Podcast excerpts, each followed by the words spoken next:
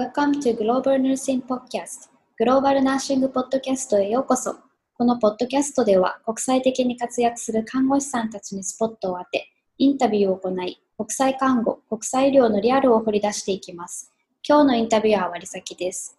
今回も、えー、と前回に引き続き軍病院で働いている優香さんにインタビューを行っていきます。前回は、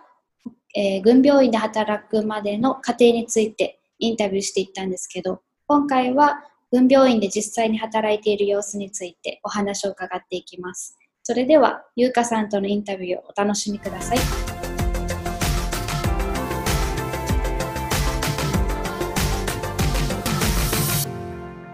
い。じゃあ、そしたらこ、ここからは実際に働いている様子について聞いていきたいと思います。えっと、ゆかさん、今あれですよね、クリニックで働いてるんですよね。そうです。えっと、小児科のクリニック。あ、そうなんだ。ポジションってちなみに何ですか？ポジションはナースアシスタントになって、うん、日本でいう看護助手。看護助手。了解です。そしたら、軍病院で働いていてよかったことを教えてください。よかった点、あ、そうそう、よかった点はもう、一番に挙げるとしたら、もう英語の環境があること。うん。うん、まあ、医療、英語に触れる機会があるから、えっ、ー、と、まあ、毎日、基本的には同じようなことを、だいたいし、ね、あの、決まってくるけど、うん、でも、あの、トレーニングしたりとかもするから、あの、新しい医療英語、ま、学んだり、あと、先生で、あの、勉強会が好きな先生とかもいるから、私今、あの、公面って言って、えー、衛生兵？軍のポジションの衛生兵に当たる子たち、だいたい10、あ、あ、違うな、10、若くて18歳からの子たちと一緒に、こう、基礎的な、あの、医療英語を学ぶチャンスもあったり。衛生兵っていうと、え、うん、日本でいう、な、何、なんです、なんかあります？衛生日本で、のどうなの？日本にはないからな。ポジはまた違います？あ日本の、えっと、なんて言うんだっけ、この、軍、軍って、日本の軍って、なんて言うんだっけ？日本の軍、自衛隊？自衛隊、そう、自衛隊に所属している衛生兵がいる、いるんじゃないかな、日本も。どうなん？ちょっと衛生兵がちょっとよくわからないけど 衛生兵と一緒に。一緒に。また私があの、逆に IB? えっと、抹消確保の練習をすることとかもあって、その時は、もう自分たちの腕の貸し合いしながら、うんの腕もたまにこの、あの、使っていいよって、結構血管がね、わかりやすいから。そうなんだ、貸してるんですね。あったり、この角度で打ってとかって指導したり、たまに。ああ、そうあ、この衛生にってことです。うん、ああ、そうそう。えー、こういったことをやったり、あとは、あ、そう、さっき話さっきっていうか、第1回で話した、この、年に1回ナースリアゾンコミュニティって言って、日本とアメリカのナースの交流の機会があって、で、これ、これすごい勉強になるから、あ、分病院に入ってよかったなっては思った一つだったから。具体的に。うんと、トピックが毎年変わって、前回は、えっと、4つのタイトピックがあったんだ、あったんですかな。でもこれ、えっと、子供に関わることみたいな感じで前回はあって、で、日本側から2人先生、医師医師の先生が、えっと、デジタルシュガーって聞いたことあります？ないです。何ですなんていうのかな、こう、こ子供にが今スマホだったりとか、あとパソコン、まあ、IT 関係がすごい進んでるから、それを、その、それをどうやってうまくね、使っていったらいいかっていうのを医学的に説明してくれたりとか、どう対応したらいいかとか、あと子供にとって睡眠がどう大事だなのかっていうのを調べて、あの発表してくれたりとか、ななんだったかな。あ、そうそう、LGBT に関して、あの、日本とアメリカの医療の違い、まあ、医療、医療の違いっていうか、捉え方の違いか。で、こう、サポートの違いだったりとかを、あの、かん考えさせる内容の話だったりとか、そういうのを、そういうトピックを聞きな、聞きながら、あと、交流の場もあって、日本人とかんアメリカ人の看護師さんが半々で座れるように席作って、なんかこう、まあ、通訳の方もちょこちょこあの、席を回りながら、自己紹介に、て自己紹介手伝ったりとかっていうふうに、しうん、そういった会があって、それは私も実行委員みたいな感じで関わってるんだけど、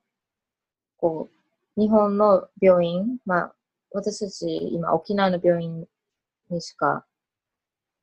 まあ沖縄、うん、メインは沖縄の病院なんだけど、こう、いついつにこういった交流会があるので参加しませんかっていうのを案内を送ったりとかして、各病院に。で、興味がある人を呼んで、招待して、で、今年はオオンベースで、あ、今年じゃないな、去年はオンベースでやって、あの、エスコートをしながら、日本人の看護師さんをよ呼んだり、まあ、来る人は、こう、な、内地、えっ、と、日本本土の大学院だったりとか、学生さんとかもたまに来たりとかするのかな。すごい。うん。え、あの、え、本土から来るんですね。来ます、来ます。ね、すごい。あと、リモートでアメリカから、あの、発表、発表っていうか、プレゼンテーションを先生にしてもらったりとかもしてたんですよ。あじゃあ本当にアメリカの医療と日本医療を同時に学ぶ機会ってか、学ぶ。えー、すごい。あと、ナースだって、えっと、ジャパニーズフェローって言って、お医者さんも結構、一年にい、一年間だけなんだけど、えっと基地の中でか医者として研修みたいな感じができるから、それを土台にうん。アメリカでの就職を考えてるお医者さんとかが、若いお医者さんとか、まあ、わ年齢は関係ないけど、うん、あの、挑戦したいっていう人たちがいて、その人たちも、こう、講演会、1年に1回企画するから、そういったのにも1回は参加したことあるんだけど、うん、医者もいるし、看護師もいるから、勉強にはなると思う。えー、それいいですね。私も参加したいです。日本に行ってそんなアメリカ医療と日本医療を同時に学べる機会ってなかなかないですもんね。なかなかない。うん、そこはいいところだと思う。そうですね。なんか英語の環境もだって、あの働きながらインプットアウトプットもできて、でかつ、うん医療制度も医療保険も働きながら学べるってことですもんね。そうですね。うんうんうん。なんかすすっごいいいです いい環境。私も医療英語を今学びたいから、うん。すごいいい環境にいるな、ゆかさんと思って聞いてるんですけど。まあ、そうですね。うん。なんか、毎日毎日、の積み重ねでこう考えていったら、あ、そういえばこういうイベントもあったし、うんうん今日なんか違う英単、うん違う表現使ってたな、この患者さんとか、初めて聞く単語使ってたとかっていうのの積み重ねで、うんこう、なんだろう、お覚えていってるっていうか学んでいってるから、振り返ってみると、あ、すごい環境にいるなっては思うかも。うん。じゃあ一つのこの単語でもやっぱり人によって、なんだろう言い方が違ったりとかするってことですよね。まあ、勉強してる人は多分、医療医語を勉強してる人はなんかある程度知ってるかもしれないけど、痛みにもすごい種類がいっぱいあるし、うん表現の仕方？うん、それ思います。私も今あのうん。アメリカ看護師研 NCLEX の勉強してるけど痛みでもいろんな出てくるじゃないですかいろんな痛み。あれを覚えるのもなんか時間かかっててなんか実践で覚えきれるの羨ましいなと思って。うんうんえーで、なんかこの表現してくれるのも、うん。もう生の患者さんを目の前にうん聞き見ながら言われるから、あそういう痛みなんだろうなって、なんか伝わってくるじゃないですか。ーですね。ああの外国人患者さんが来たんですけど、この人が、うん。この足に潰瘍があって、もう burning うん。 pain って言ってたから、このうんうこういう時はこういう表現するんだって、その時学べて、そう、だからそれが日常的に学べるんだなと思って、ゆうかさんの、うん。そう。いい、すごい。なんかヒリヒリするような、うんなんか熱を持ってるようなとかね。うんそう。たくさんあります確かいっぱいある。そう、なんかもう、うらや羨ましいです。そうあのね、役に立てるように、あうんの情報を伝えれたら、確かに。かな。うんうんちなみに残業ってあります？残業も、一応やったことは、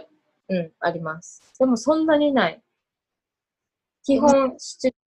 朝7時半から始まって、16時半、4時半にはクリニックだが終わる。うんうん。うんその後、もう残業するとしても、あれです。うん1時間以内とか30分とかぐらいです。でも1時間ぐらいだったかな。うんでも30分からは残業手当がつくから、そこはいいとは思うけど、でも、うん数えきれるほどしか残業は残業はしたことない。えーそうなんだ。やっぱりあれですかね、なんだっけ、あの、アメリカ人の方ってプライベートも重要視するじゃないですか。だからもう、うん定時になったら帰るみたいな考え方です、やっぱり。ところはある。うん。あと、比較的日本のクリニックよりは絶対ゆったりしてるから、うん、終わって当たり前なのかもしれない。ああ、そうなんだ、そっかそっか。基本的にこう、ちゃんと時間でアポイントメントが決まってるから、それに応じて空いてる時間があれば、えっと、当日予約とかもするけど、こう、救急じゃないから、救急じゃないし、当日空いてなかったらね、断るようなところだから、アメリカのシステうんまあ病院独独特なのかもしれないけど、だからそ、その面ではうん。とっても働きやすいかもしれない。土日休みだし、うん、クリニックで夜勤もないから。うん。うん。いいですね、そうそうなんだ。あの軍病院での業務内容って日本と比べてどんなですか？業務内容は、どうだろう。日本のクリニックで働いたことがないからちょっとわからないんだけど、まあ、さっき言ったみたいに日本よりは多分ゆったりしている、時間的にも余裕を感じると思う。で、えっ、と、この前日予約、まあ、1週間前、2週間前ぐらいから結構スケジュールはもう埋まってて、で、キャンセルする方とかもいるから、あの変動はあるけど、3日前ぐらいには、全部こう私たちカルテを準備する時間があるから、パソコン上でカルテを開けて、で、前回来た内容をチェックしたりとか、で今回何で来る予定があって、どんな、えっと、資料を準備しとかないといけないとか、うん。うん、そういったことを私はやってうーん、なるほど。何でしたっけ？なんか、まあ、ゆうかさん、トレーニングもよくあるって言ってましたっけ？あの、急変うんうん。対応トレーニング？はいはいはい。トレーニングもあって、えっと、毎週木曜日の午後はクリニックが閉まって、うんうん。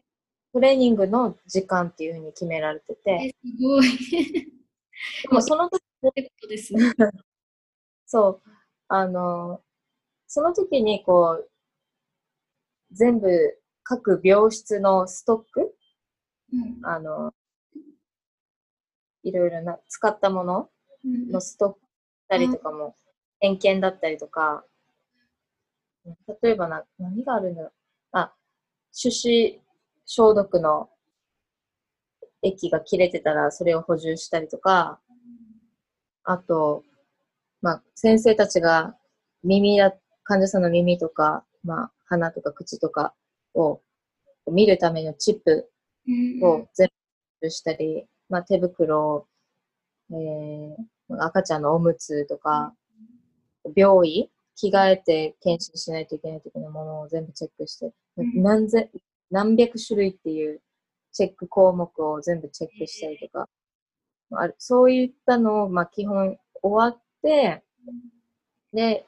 えっ、と、救急カートのチェックをしたりとか、で、時間があれば、こう、わからない、まあ、新しく入ってきた公面たちとかに、カルテの見方とか、まあ、電話予約の仕方とか、あと、えっ、と、薬の使い方、基本的に小児科で使う薬の管理方法、場所っていったのを勉強したり、うん。教えたり、教え合ったり、あと、急変対応のトレーニングも、定期的に毎、毎週木曜日するわけではないけど、うんシナリオを書いて先生が設定、患者設定をして、えー先生がやってくれるんですね。やったりとか、うん、先生がやったりとやるときもあるし、看護師が書いたりするときもあるし、で、これが月1回とかです。2ヶ月に1回、月に1回やるときもあるし、病院の急変対応もまた別でやってて、あ、そうなんこれ、うんうん。クリニックのゆかさんの小児科クリニックプラス病院の急変対応、どっちもってことですね。えー病院の対応あ、急変対応の練習はどの部署に当たるか全くわからなくて、うんうんランダムに、うんえ先月当たったのにまた今月も来たっていう多分部署もあるし、へえそうこの、1ヶ月、あ、1ヶ月に1回やってるのかな ?2 ヶ月に1回、または、うん、1ヶ月に1回、ちょっと、最低でもでも2ヶ月に1回はやってると思う。結構多いですね。結構多い。トレーニングは多いなと思う。だって私の病院 BLS も年に1、2回うんうんうん。でうーん、でこれってゆかさんも参加するってことは看護助手も参加するってことですよね？参加全然 OK。誰が多分参加してもいいと思あ、そうなんだ。う。任意ってことです？参加したい人参加してみたいな感じですあと。はでも、こう、たまに当てられてうんうん。やらないといけない時もあるけど、私は、たまたま一回やったのは、普通にトレーニングの日って全然知らなくて、補充をしてる時に、うんいきなりコメンが、あの、たす、誰々、あ、ここでき、あの、急変が起きたので、ゆうかさん、先生を呼んできてくださいっていうことになって、それで私先生を呼ぶか、呼んで、こう、あの、急変隊への場所に連れて行ったことはある。そういう役割をしたことはある。だけど、それってなんかいいですよね。あの、自分の病院で看護助手が急変対応のこのトレーニングとか入らないので、いろんなスタッフが急変対応のトレーニングしてたら、何かあった時にみんなで多分動きやすいですよね。うん。そう、この、たとえ、あの、フロントデスクのスタッフでも、あ、何か起きたってなった時に、放送できる。マイク設定され、設置されてるから、こうどこどこで急変が起きました。えっ、と、す手の空いてる先生ではないけど、こう、先生たち、あの、どこどこに集まってくださいっていうのも言えるし、うん実際見てたりすると、何かしら、こう、対応、どう対応したらいいかっていうのはわかるから、そう、なんか聞いててすごいいいなと思って、そのシステム。うん、うん、なんか自分なんかも慣れますもんね、この月に1、2回やってたら。何かあったら。うん、うん、うん、いい。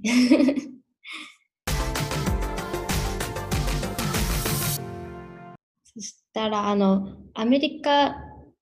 のアメリカ本土の病院では日勤専属看護師とか夜勤専属看護師に分かれてるじゃないですか。軍病院も分かれてます？病棟の場合だと。病棟の場合は、うん分かれていると、分かれてたり、まあ、混合の人もいると思います。うんちょっと、詳しく聞いたことはないけど、でも、夜勤専属で何十年やってる人もいるし、うん日勤だけ、まあ、こお子さんいる方とかは、家族によって日勤のみにしてる人もいるし、2ヶ月ごとに日勤夜勤変わったりとかしてる聞いた。えー。うん、これって自分で希望できるんですか？だと思う。まあ、多分そのことに応じてだとは思うけど、うん、えー。まあ、これでも、どうなんだろう。日本の看護師として、病棟で働く人がいないから、あ、そうなんですね。